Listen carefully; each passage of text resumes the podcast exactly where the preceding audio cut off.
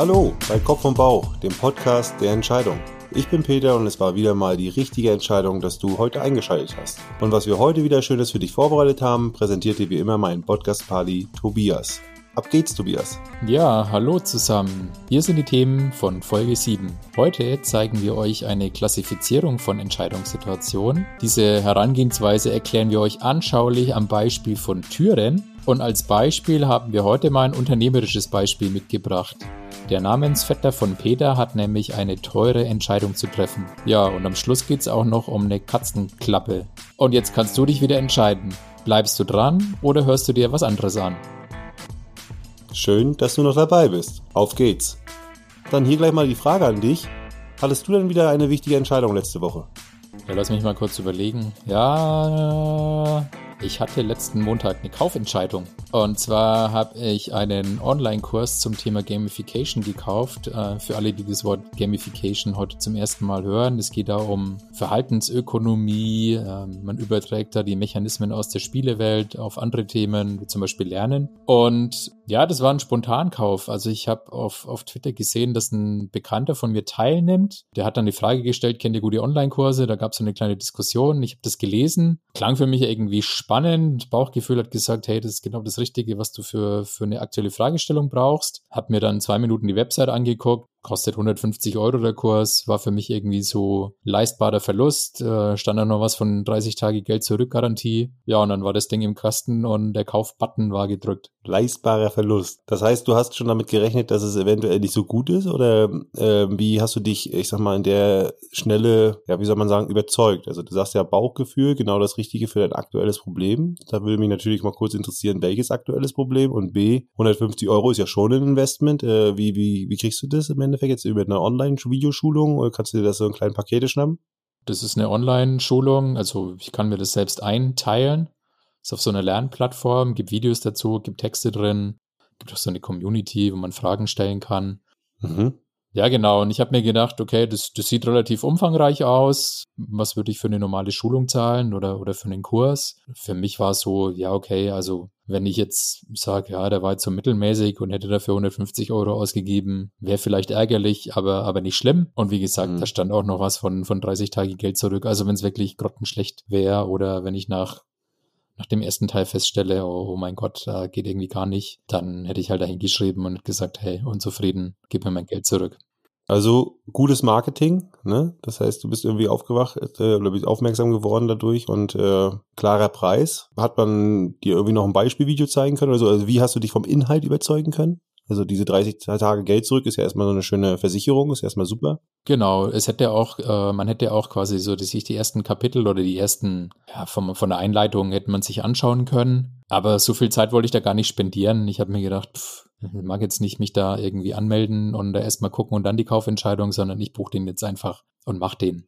Also typisch der Bauch führt zu einer schnellen Entscheidung. Aber eigentlich passend zu unserem Thema heute. Es geht ja um Typ 1 und Typ 2 Entscheidungen. Hast du ja schon ähm, in der Folgenbeschreibung am Anfang gesagt. Das ist doch jetzt hier was für eine Typ-Entscheidung? Und das wäre jetzt tatsächlich eine Typ 2 Entscheidung.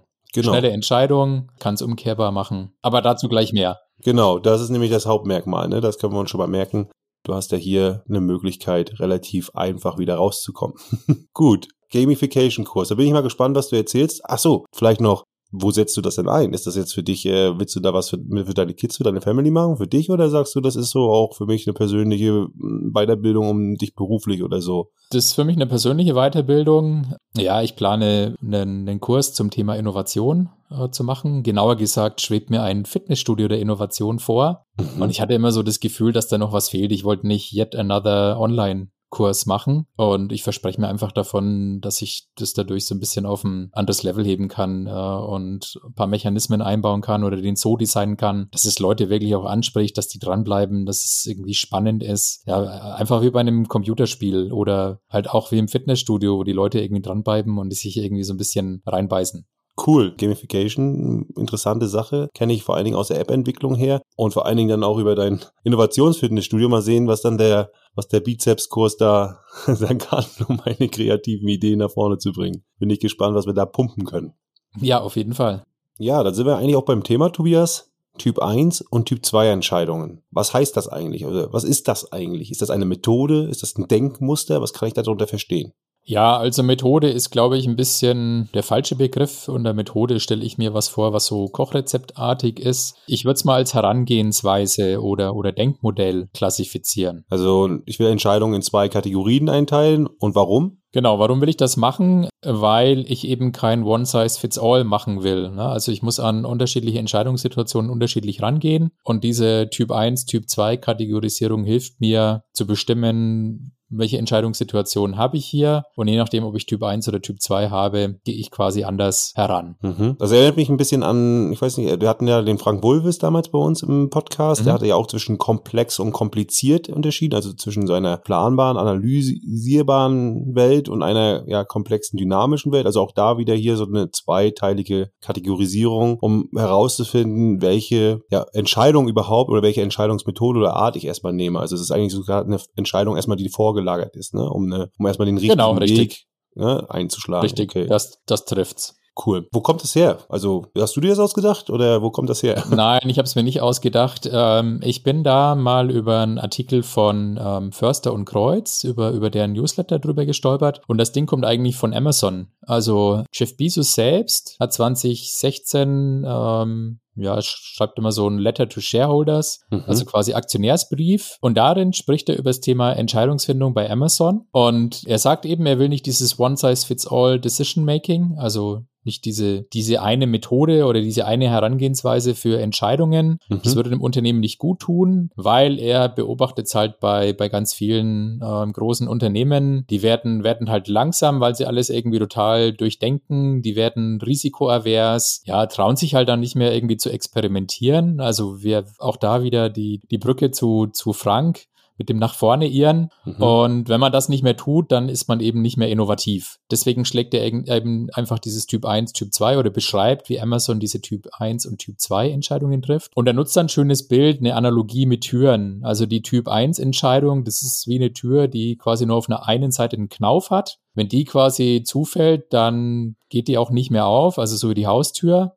Dann bleibt nur der Schlüsseldienst. Schlüsseldienst ist teuer ja, da muss man sich halt so ein bisschen überlegen, macht man jetzt diese Tür auf und wieder zu. Und die Typ 2 Entscheidung, das ist eher so wie eine Drehtür, da kannst du durchgehen. Und wenn es dir auf der anderen Seite nicht gefällt, dann kannst du genauso einfach wieder durch diese Drehtür zurückgehen. Mhm. Ohne Schlüsseldienst. Mhm. Genau, das ist so die Analogie, die Jeff Bezos da bringt für diese zwei Kategorien. Ich glaube, das ist eine ganz, ganz schöne Metapher. Vielleicht nochmal, bevor wir da weiter drauf eingehen, ich glaube, da kann man nachher auch relativ viel daran erklären, äh, was diese Typ 1 und Typ 2 Kategorien vielleicht so innehaben, ne, worauf man aufpassen muss und äh, wobei sie einem auch helfen. Vielleicht, du hattest gerade gesagt, Jeff Bezos hat also erkannt, ja, 2016, dass, ich sag mal, die Entscheidungsfindungsmethode, die übliche Methode, die in Unternehmen ähm, genutzt wird, nicht mehr ausreicht oder zumindest nicht reicht, um wieder agil zu sein, also um Risiken einzugehen. Was meint er denn damit? Also, dass wir es auch mal nochmal erklären. Was sind denn diese typischen Entscheidungsmethoden, die wir normalerweise kennen, die jahrelang ja. in den Unternehmen stattgefunden haben? Also so das Typische ist, äh, eine Entscheidung muss wohl überlegt sein. Ja, die darf man nicht irgendwie zu schnell treffen. Ich muss mir Zahlen, Daten, Fakten beschaffen. Richtig. Wohl überlegt wird ja hier gleichgesetzt mit äh, lang äh, überlegen. Also ne, ja. wo, klar, wir wollen alle Entscheidungen wohl überlegt, aber vor allen Dingen lange. Ja, ist ein Qualitätsmerkmal anscheinend lange über Entscheidungen nachzudenken dann soll sie genau lange, möglichst viele Perspektiven, äh, möglichst viele Daten, das Thema möglichst genau durchdrungen haben. Und er sagt, grundsätzlich ist da auch nichts dagegen einzuwenden, aber es gibt eben halt nicht nur diese, ja, diese eine Entscheidungssituation, sondern es gibt halt seiner Meinung nach zwei unterschiedliche oder so die zwei unterschiedlichen ja, Enden eines Spektrums. Mhm, genau. Ich kenne das sogar auch noch aus einem anderen Kontext her. Da wird es zwar anders genannt, aber es wird auch in zwei so eine Kategorien eingeteilt. Da geht es nicht nur darum, Experimente zu machen, sondern vor allen Dingen auch Entscheidungen schneller laufen zu lassen, wenn man sagt, äh, dass man die Mannschaft halt eben befähigt, auch schneller zu werden. Also dass die halt viel, viel, viel, viel schneller auf den jeweiligen Ebenen, weil die Unternehmen sind ja sehr oft hierarchisch aufgebaut, mhm. einfach sich frei fühlen, auch Entscheidungen treffen zu dürfen.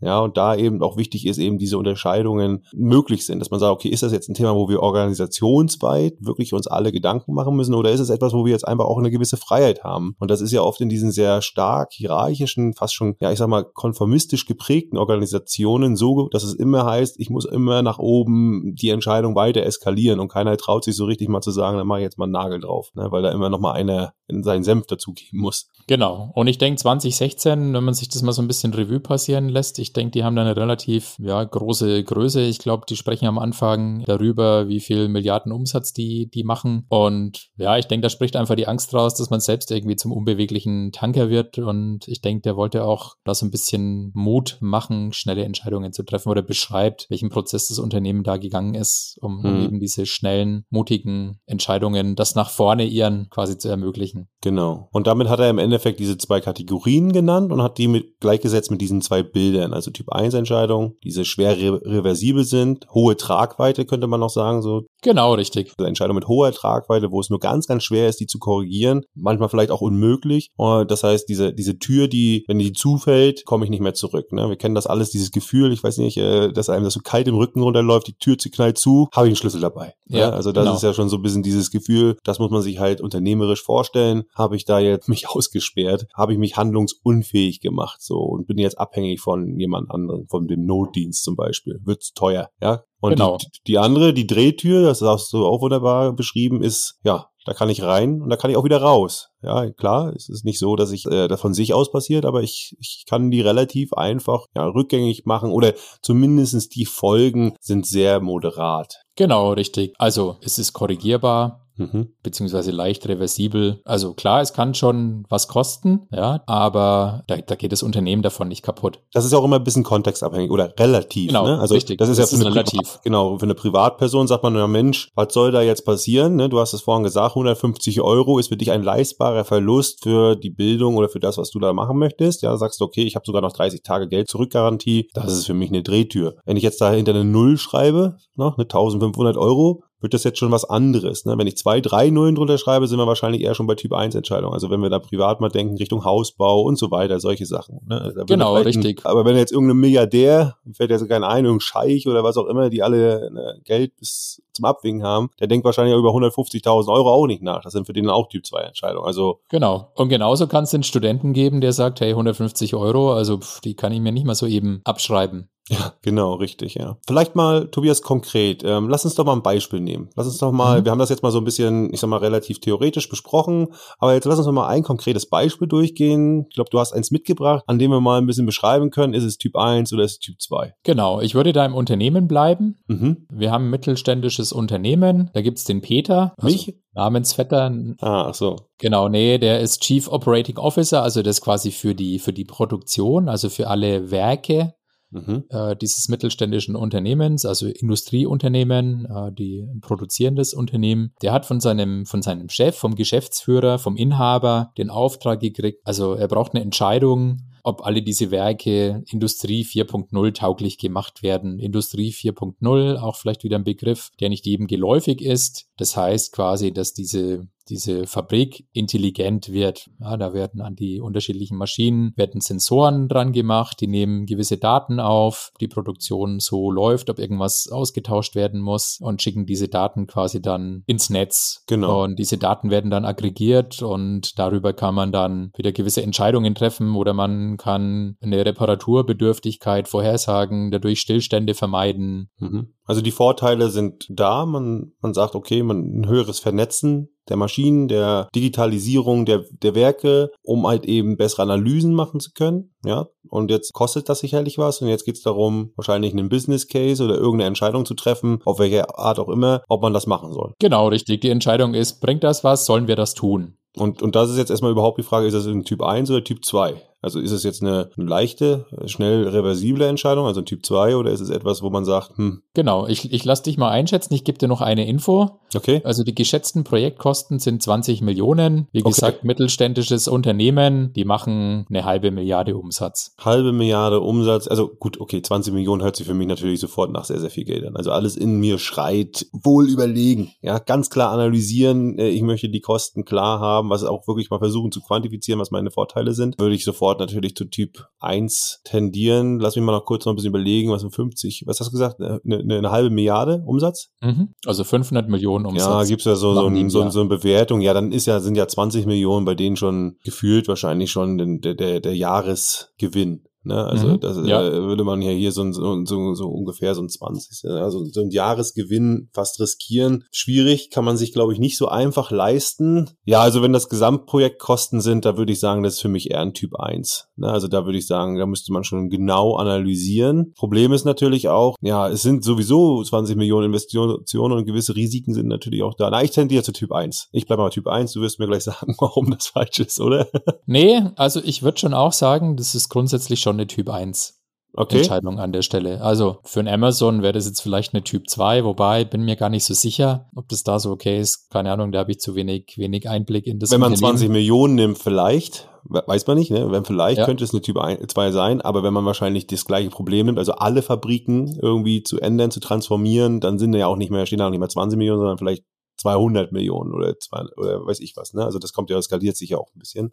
Genau. Aber ich, ich weiß, was du meinst. Also so ein bisschen überschlagsmäßig äh, wäre das hier schon ein nicht leistbarer Verlust. Ja, also genau. man kann das nicht einfach mal so abschreiben. Ja, das würde vielleicht auch auf Jahre hin die Firma in anderen äh, Bereichen in Investitionen lähmen. Ne? Genau. Es, ste es steht einiges auf dem Spiel, wie du sagst. Ein ganzer Jahresgewinn würde auf dem, auf dem Spiel stehen, mhm. wenn die überhaupt so viel Jahresgewinn machen. Und also nehmen wir mal an, das ist eine Typ 1 mhm. für dieses Unternehmen in diesem Kontext. Und dann sagt quasi, ähm, sagt quasi Jeff Bezos oder da ist so die, die Philosophie, überlegt euch das gut, ob ihr das macht, holt euch Daten, ja, mhm. Also holt euch vielleicht Daten von, von, von anderen Industrieunternehmen, die das schon gemacht haben, konsultiert da Experten, mhm. spielt vielleicht sogar Szenarien durch, ne? also mhm. simuliert das mal, was wäre wenn, wie viele, wie viele äh, Maschinen müssten wie oft kaputt gehen, dass wir uns da was einsparen und, und wann amortisiert sich das wieder und Entscheidungsprozess darf da ruhig ein bisschen teurer sein. Also lasst euch diese Entscheidung auch was kosten, ne? weil so ein genau. Experte will ja vielleicht auch ein paar Euro. Also investiert sozusagen mit Geld und Zeit, um eure Investition zu schützen. Also das ist ja, das ist ja genau das, was, äh, was man machen möchte. Also in dem Fall Typ 1, das abzusichern. Ne? Also da wirklich auch ähm, analytisch vorzugehen, heißt Beispiel in dem Fall mal einen verifizierten Business Case zu machen. Sind es wirklich 20 mhm. Millionen? Sind da versteckte Kosten? Was sind die wirklichen Vorteile? Was sind Risiken, die eventuell passieren können? Sind die 20 Millionen weg? Ist es, oder ist es ein, ist ein reiner Invest zum Beispiel irgendwie, ja, ich sag mal, Dienstleistung, die dann verpufft, wenn sie nicht, ich sag mal, keine Wertschöpfung betrifft? Oder sind es Maschinen, die dann am Ende der Nachhinein noch einen Wert haben oder sowas? Ne? Ja. Also, also müsste man ja mal schauen, äh, was bleibt da am Ende übrig und vielleicht hier sogar noch ein Stück weiter zu gehen, sich tatsächlich auch, wenn es, sag ich mal, sogar hier, wie du schon sagst, vielleicht an, an so einem Jahresgewinn oder auch zwei Jahre Jahresgewinne geht, dass man sagt, okay, kann ich das vielleicht auch zerlegen? Kann ich vielleicht das in kleinere Entscheidungen zerlegen, die mir erstmal vielleicht auch schon Tendenzen gibt, um das Große abzuschätzen? Wäre zum Beispiel ein Punkt. Oder was ich auch sage, ist, kann man sich vielleicht mit einem Wahrscheinlichkeits- oder auch mit einer Entscheidungshilfe so nähern, dass man sagt, man baut einen Entscheidungsbaum vielleicht mal auf. Man versucht mal gewisse Wahrscheinlichkeiten, auch Szenarien aufzunehmen und die dann zu quantifizieren, was ist möglich, was ist nicht möglich. Stärken-Schwächen-Diagramm. Also was für Methoden gibt es eigentlich, um sich überhaupt mal die Informationen Informationen zu holen, wie kompliziert und wie risikoreich ist dieses Entscheidungsproblem. Ja, also nicht nur ja, nein, sondern auch mal ein Gefühl dazu bekommen, wo stecken dann eigentlich die Risiken? Ja, oder ja. wo sind auch die Chancen? Weil ganz oft wird immer nur auf die Risiken geguckt und dann die Chancen sind ja klar. Ich muss aber die Chancen auch holen. Ne? Also die muss ich auch sicherstellen, weil ansonsten, wenn ich die Chancen nicht hole, weil ich da irgendwie schlampig bin, dann habe ich am Ende nachher die Risiken. Hättest du noch einen Tipp vielleicht? Ja, du hast einen guten Punkt genannt. Du hast nämlich äh, gesagt, vielleicht kann man das auch in kleinere Einzelentscheidungen zerlegen. Mhm. Und also oft sieht so, ich bin mal wieder in dieser, dieser Analogie mit der Tür. Mhm. Oft sieht so aus, dass das so eine Tür ist, die hat nur einen Knauf quasi auf der einen Seite und wenn die zu ist, ist sie zu. Aber in vielen Fällen kann ich so einen Henkel an diese mhm. Tür nochmal oder so einen Griff nochmal dran schrauben und aus mhm. einer vermeintlichen Typ 1 eine Typ 2 machen. Und es wäre in dem Fall hier tatsächlich kleinere Entscheidungen. Also ich meine, was er natürlich machen kann, er kann erstmal nur eine Fabrik nehmen. Ja, nehmen wir mal an, die haben, keine Ahnung, zehn Fabriken, da wären es nur zwei Millionen oder vielleicht sogar nur einen Prozess in dieser Fabrik, ne? Vielleicht nur eine Maschinenlinie ein Piloten. in dieser großen Fabrik. Genau, einen Piloten. Mhm. Um mal zu sagen, okay, wenn ich dann nachher die anderen Maschinen äh, oder Fabriken ausrüste, dann bin ich vielleicht bei 22 Millionen gelandet, weil es das vielleicht dann, ich sag mal, teurer wird. Aber dafür habe ich, nachdem ich die ersten zwei Millionen bei der ersten Fabrik investiert habe, vielleicht deutlich mehr Erfahrungen und kann dann auch sicher sein, dass ich das hinbekomme und riskiere genau. sozusagen nicht einfach die nächsten 18. Und wenn das halt schief geht, dann habe ich halt zwei Millionen in den Sand gesetzt, was wiederum nicht schön ist, aber deutlich, deutlich, deutlich besser zu verschmerzen. Ja, ne? und ich würde sagen, du hast sie nicht in den Sand gesetzt, sondern du hast was gelernt. Stimmt. Man hat 18 Millionen gesichert, oder? entweder 18 Millionen gesichert, weil du sagst, ja, hat sich gezeigt, das bringt gar nichts. Richtig. Und jetzt weiß ich es aber auch und habe das nicht nur vorher theoretisch mit Experten und konsultieren und, und überlegen äh, bewiesen. Und es ist halt korrigierbar eine Fehlentscheidung. Ne? Vielleicht hast du dich für eine gewisse, für ein gewisses Fabrikat von solchen Sensoren entschieden und merkst, na, die sind doch nicht die richtigen für uns. Hm und äh, sagst aber grundsätzlich, der Vorteil hat sich gezeigt, aber die Technologie war vielleicht nicht die richtige. Und das kann ich aber korrigieren und mache eben bei den anderen 19 oder bei den anderen neuen Fabriken, korrigiere ich ja einfach nur nochmal die Technologie. Genau, ja. Also man lernt dazu, hält die Risiken gering. Gefällt, gefällt, gefällt mir super gut dein Vorschlag. Also ich nehme also, ich kategorisiere. Jetzt haben wir bewusst ein Beispiel genommen, was eine Typ 1 Entscheidung mal ist. Also zumindestens hast du das so gemacht. Ich habe es ja auch so eingeschätzt. Und jetzt ist der Gedanke aber nicht zu sagen, okay, ich gehe stürze mich sofort rein und mache den großen Entscheidungsprozess auf, sondern vielleicht sogar noch einen Schritt vorher erstmal zu überlegen, gibt es sogar eine Möglichkeit, die Typ 1 Entscheidung umzuwandeln in vielleicht viele Typ 2 Entscheidungen, also zu genau. zerlegen. Genau. Kann ich ne? mir einen Henkel ranschrauben, ne? Richtig. Kann ich die Tür genau irgendwie öffnen, ne? Also kann ich da mir einen Ersatzschlüssel irgendwo hinlegen oder kann ich ja. erstmal ähm, schauen, ich mache mal nur einen Fuß rein und und so weiter. Also genau, das finde ich ziemlich gut, weil was passiert denn sonst ganz oft, wenn ich jetzt sage ich mal so einen Typ 1 Entscheidungsprozess mache? Ja, erstmal muss man ganz ehrlich sagen, viele können das gar nicht. Das muss man auch ganz ehrlich sagen. Also das ist ja nicht einfach, ja, dieses die ganzen Problemstellungen erstmal zu framen, dann zu wissen, was sind meine Ziele. Dann habe ich die Optionen, die ich da vergleichen muss die ganzen Risiken, die Szenarien, das auch noch alles richtig zu machen. Dann, dann muss ja auch irgendeiner die Arbeit reinstecken und am Ende muss es auch noch irgendwie ja verarbeitbar sein. Ne? Weil ich kriege ja dadurch auch noch mehr Informationen. Was passiert oft, Tobias? Weiß ich nicht, ob du das so kennst. Also ich, wenn ich so Typ 1 Entscheidungen sehe, ja, was oft passiert ist, die dauern ewig ewig, also es wird ewig versucht, irgendeine Scheinsicherheit darzustellen, bis man irgendwann entweder so unter Druck ist, dass am Ende doch eine impulsive Entscheidung ist, oder es wird gar nicht mehr entschieden. Also das ist so das, was ich kenne. Genau. Also das so diese Decision Paralysis heißt, ich sehe den Wald vor lauter Datenbäumen nicht mehr. Hm. Ich habe so viele Daten, die vielleicht auch noch äh, so ein bisschen widersprüchlich sind, dass ich, dass ich gar nicht mehr entscheiden kann. Richtig, ja. Also vielen Dank schon mal dafür. Also wir haben gesehen, Typ 1 und Typ 2 einteilen. Dann haben wir gesehen, wenn wir wissen, dass Typ 1 vorhanden ist, überlegen, wie wir daraus Typ 2 machen könnten. Jetzt nochmal die Frage an dich auch, warum lohnt es sich, diese Methode anzuwenden? Oder wollen wir das EDA mal zusammenfassen lassen? Das müsste sie doch locker hinkriegen, oder? Ich glaube auch. Na Eda, dann sag doch mal unseren Zuhörerinnen, was denn jetzt nur die Vorteile sind, sich dieser Methode, diesem Denkmuster, dieser Kategorisierung zu bedienen. Erstens. Schnelligkeit. Das war auch die Motivation von Jeff Bezos, das bei Amazon zu etablieren. Er wollte auch als großes Unternehmen innovativ und wendig bleiben. Zweitens. Kosten. Oft werden unnötig Zahlen, Daten und Fakten gesammelt. Das alles kostet Geld. Drittens macht mir das Bild von der Drehtür Mut beim nach vorne irren. Diesen Begriff hat Frank Wulfes in der Folge Decision Poker geprägt. Vielen Dank erstmal für die Vorteile. Aber was bist du denn nun für ein Entscheidertyp? Bist du eher Typ 1 oder Typ 2? Ich kann beides. Ich bin best of both worlds. Ich kann sehr schnell viele Daten analysieren und mache dadurch Typ 1 Entscheidungen in der Geschwindigkeit von Typ 2. Da bin ich ja gespannt, ob du das kannst. Ich glaube auch nur in bestimmten Bedingungen. Aber das werden wir dir noch zeigen. Aber danke erstmal. Also, Tobias, du hast gehört. Jeder macht sich da gar keinen Kopf, ob Typ 1 oder Typ 2. Die kann beides. Wir werden drauf zurückkommen. Ich bin mal gespannt, ob Eda einen Bauch hat. Ne? Genau, wir werden die mal auf so einen Entscheidungsdomian loslassen und mal gucken, ob sie wirklich so eine gute Best of Both Worlds Entscheiderin ist. Genau, so machen wir das. Ähm, Tobias, wo setzt man die Methode jetzt ein? Ja, also im Unternehmen ganz klar. Amazon hat es gezeigt, äh, im großen Unternehmen, aber auch beim, beim Mittelständler, wie in unserem Beispiel mit dem, mit dem Peter, dem Chief Operating Officer im mittelständischen Unternehmen. Aber man kann es eben auch privat einsetzen. Na, erinnert euch nochmal an die Kaufentscheidung, die ich eingangs gesagt habe, meine persönliche Kaufentscheidung. Das war eine Typ 2 Entscheidung. Schnell getroffen,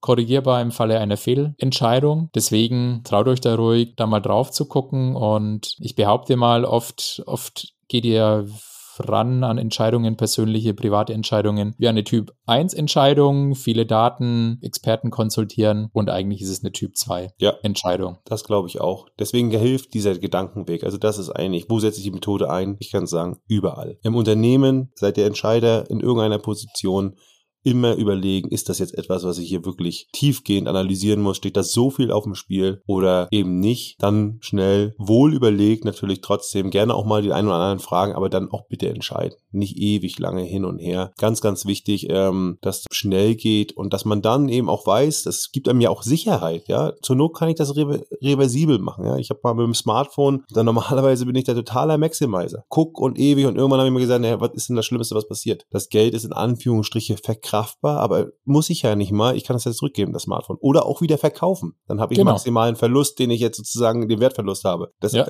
Aber nur, ich komme nur über diese, nur über diese Typ 1, Typ 2 Entscheidungen, Gedanken erstmal da rein. Ne? Weil anfänglich denke ich, ja, muss ich ja total analysieren, jeden Test durchlesen, muss genau sicher sein.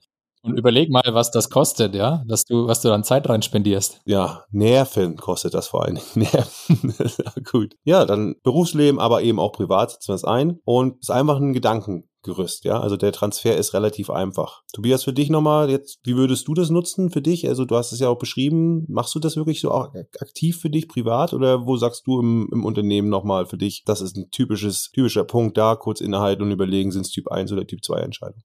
Ja, also vor allem im privaten Bereich, seit ich diese Methode kenne, wie gesagt, äh, bei Kaufentscheidungen, die, die fallen mir oft leichter. Äh, nicht immer. Also ich bin manchmal auch, bricht der Maximizer durch, aber schon tendenziell viel, viel öfters. Äh, vielleicht auch sowas wie, wie, wie Urlaubsziel, wo ich so eine Typ 2 Entscheidung, auch das könnte ich korrigieren. Keine Ahnung, beim Hotel ins Klo gegriffen, dann checke ich halt nach dem Tag aus und, und gucke mich nach noch was anderem um. Und im Unternehmenskontext natürlich auch gerade jetzt in, in einem agilen Projekt, wo ich vielleicht in so einer Sprintlogik vorgehe, da kann ich eine Entscheidung treffen und ich, ich weiß genau, okay, ich, ich schaue mir am Ende des Sprints, schaue ich mir das Ergebnis an und, und wenn ich da, wenn ich da einem Irrtum aufgesessen bin, dann, dann kann ich es im nächsten Sprint auch wieder korrigieren. Hm, klingt logisch. Und du? Also ich kann das, kannte das ja auch noch nicht ganz so lange, ne, also das, diese äh, Einteilung, aber ich äh, würde sagen, im Privaten bin ich da relativ entspannt, habe ich immer gedacht.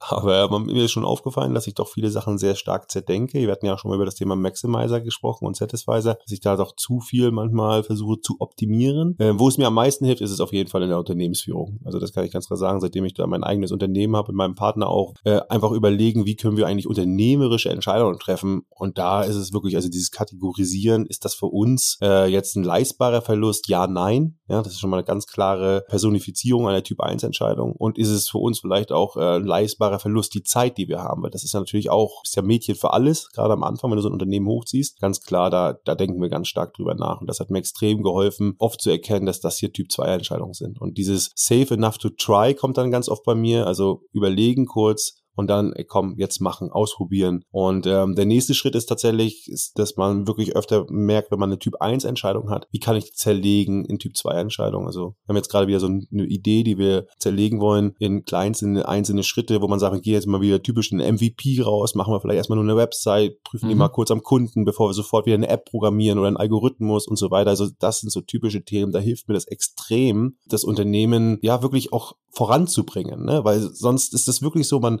man lähmt sich dermaßen und guckt dann nach einem halben Jahr zurück und sagt, ach, wieder nicht gemacht, ja, weil, ah, ist ja so ein Riesenthema. Und da lernen wir wirklich immer das Thema immer wieder in kleinere Entscheidungen zu treffen, die dann auch, wenn sie nicht funktionieren, okay, ist halt so, aber dafür haben wir schnellstmöglich uns geirrt und, dafür dann vielleicht auch uns Zeit gespart und vor allen Dingen Wissen generiert oder vielleicht auch äh, uns davor bewahrt, ganz große Risiken einzugehen und zu sagen, jetzt habe ich hier die große Kanonenkugel in eine Richtung geschossen und das war die letzte und ich muss den Laden dicht. Ja, und das, also das, das finde ich irgendwie so cool an, an, diesem, an diesem Thema Typ 1, Typ 2. Ich finde es mittlerweile super cool bei diesen ja, Typ 1 äh, Einwegtüren zu überlegen, wie kriege ich da irgendwie einen Henkel dran? Was kann ich da machen? Wie, wie kriege ich nur irgendwo so eine Katzenklappe rein, wo man nochmal zurückgehen kann? Ja. Das, das ist was, was ich, ich finde, das, das, das hat das einen gewissen Reiz. Das machen wir so. Das ist genau das richtige Schlusswort für, für, diese, für diese Folge, bevor wir jetzt dazu kommen, was wir in der nächsten Folge noch haben. Das Ziel ist also eher, in die Typ 1 Entscheidung die Katzenklo-Klappe reinzumachen, als nur durch den Spion zu gucken und nie durchzugehen. Tobias, das war ein tolles Thema, fand ich. Ich habe auch wieder ein bisschen was gelernt. Ich hoffe, ihr da draußen auch. Da frage ich dich doch gleich mal, what's next? Was kommt denn in der nächsten Folge? Ja, in der nächsten Folge werden wir wieder eine Gastfolge haben. Und zwar wird es in dieser Gastfolge um Unconscious Bias gehen, also um, ja, Denkverzerrungen, äh, gewisse Vorurteile, die wir haben. Und dazu haben wir einen sehr tollen Gast, die Dr. Caroline Mehnert. Ja, wunderbar. Da freue ich mich schon drauf. In der Zwischenzeit edit uns auf den Plattformen. Also da gibt's so eine Glocke, die kann man drücken. Dann wird man immer informiert, wann dieser Podcast kommt. Das wäre super toll, wenn ihr die drückt. Gerne überall. Spotify, Apple, Google, Amazon, dieser. Drückt diese Glocke. Bewertet uns gerne. Bitte gerne auch Feedback. Bis jetzt haben wir ein paar Nachrichten bekommen, auch über die E-Mail. Gerne aber auch auf LinkedIn. Profile, Kontaktdaten findet ihr alles in den Show Notes. Das war Kopf und Bauch der Podcast der Entscheidung und zum Ende wie immer unser One More Thing. Und diesmal darf Eda mal was fragen. Jungs, wollt ihr nicht mal die Geschichte zu eurem Podcastnamen erzählen? Ja, können wir gerne machen. Wir wollten ja unseren Podcast am Anfang tatsächlich Typ 1 und Typ 2 nennen. Peter eben als Typ 1 und ich als der Typ 2. Aber da kam uns jemand dazwischen. Aber hallo, da habe ich aber ganz schnell interveniert. Denn ich will auch mitmachen und Typ 3 Entscheidungen gibt es ja nicht.